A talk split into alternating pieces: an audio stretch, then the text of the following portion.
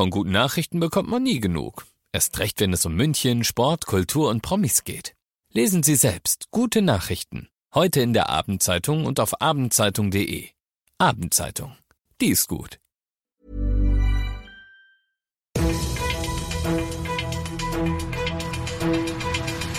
95 5 Charivari, das München Briefing, Münchens erster Nachrichtenpodcast. Mit Christoph Kreis und diesen Themen. Tag 1 der roten Ampel und der bayerische Ministerrat verschärft die Corona-Regeln direkt nochmal und Corona, vier Bayern-Nationalspieler müssen abreisen. Schön, dass du bei dieser neuen Ausgabe wieder reinhörst. Ich erzähle dir in diesem Nachrichtenpodcast, der jeden Tag innerhalb von fünf Minuten alles, was in München heute wichtig war. Das gibt's dann jederzeit und überall, wo es Podcasts gibt und immer um 17 und 18 Uhr im Radio. 2G im Kino, im Museum, im Fußballstadion, im Schwimmbad und, und, und. In die allermeisten Freizeiteinrichtungen kommen seit heute, weil die bayerische Krankenhausampel halt auf Rot gesprungen ist, nur noch Geimpfte und Genesene rein. In der Gastro oder beim Friseur, da geht's zumindest mit PCR-Test noch. Das sind wirksame Maßnahmen, um Corona einzudämmen, aber halt nur, wenn sich auch dran gehalten wird. Deshalb straft der bayerische Ministerrat heute nochmal nach.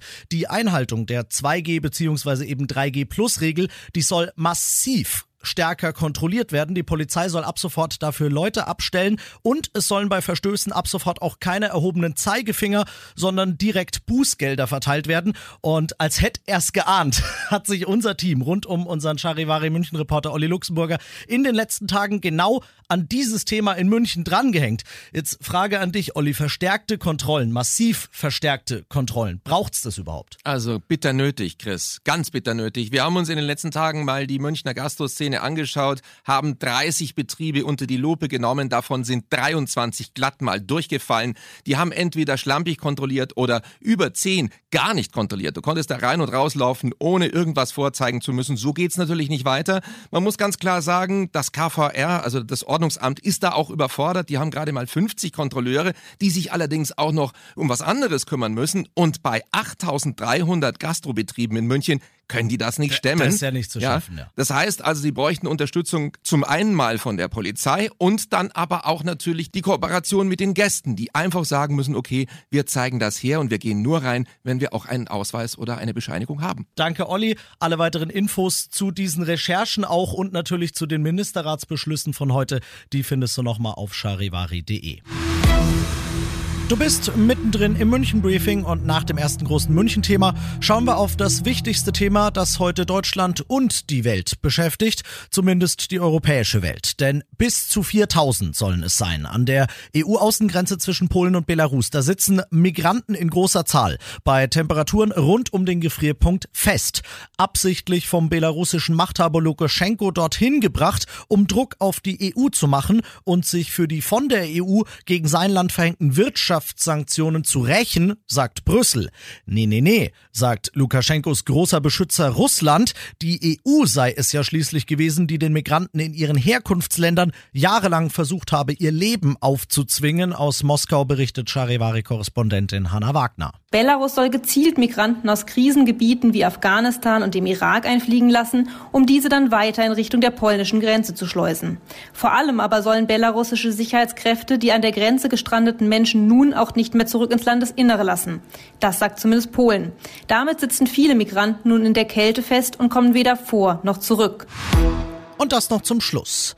Niklas Süle ist geimpft und es hat ihn trotzdem erwischt. Er ist Corona-positiv, das hat der DFB heute mitgeteilt. Süle darf damit nicht weiter im Kreis der Nationalmannschaft in Wolfsburg verweilen, sondern er muss abreisen und ab in die Quarantäne. Aber nicht nur er. Mit Josh Kimmich, Serge Gnabry und Jamal Musiala müssen drei weitere Bayern mit, außerdem Karim Adeyemi aus Salzburg. Die sind alle mit Süle im Flieger angereist. Vier andere Spieler, die das aber auch gemacht haben, dürfen dagegen bleiben. Wieso das denn, Charivari-Reporter Thomas Bremser? Es ist doch sehr wahrscheinlich, dass die Spieler nicht geimpft sind. Äh, von Kimmich wissen wir es ja, der DFB hat das nicht direkt bestätigt, aber es ist sehr naheliegend, denn eine Nichtimpfung ist der Hauptgrund, warum Gesundheitsämter Kontaktpersonen in Quarantäne schicken. Teammanager Bierhoff meinte auch, man habe mit den Ungeimpften über genau so einen Fall vorher diskutiert. Das war klar, dass das die Konsequenz sein muss und die ist man dann auch ähm, bewusst eingegangen. Ich sag da jetzt einfach gar nichts mehr zu, außer ich bin Christoph Kreis. Macht dir einen schönen Feierabend. 95 5 Charivari, das München Briefing. Diesen Podcast jetzt abonnieren bei Spotify, iTunes, Alexa und charivari.de. Für das tägliche München Update zum Feierabend. Ohne Stress, jeden Tag auf euer Handy.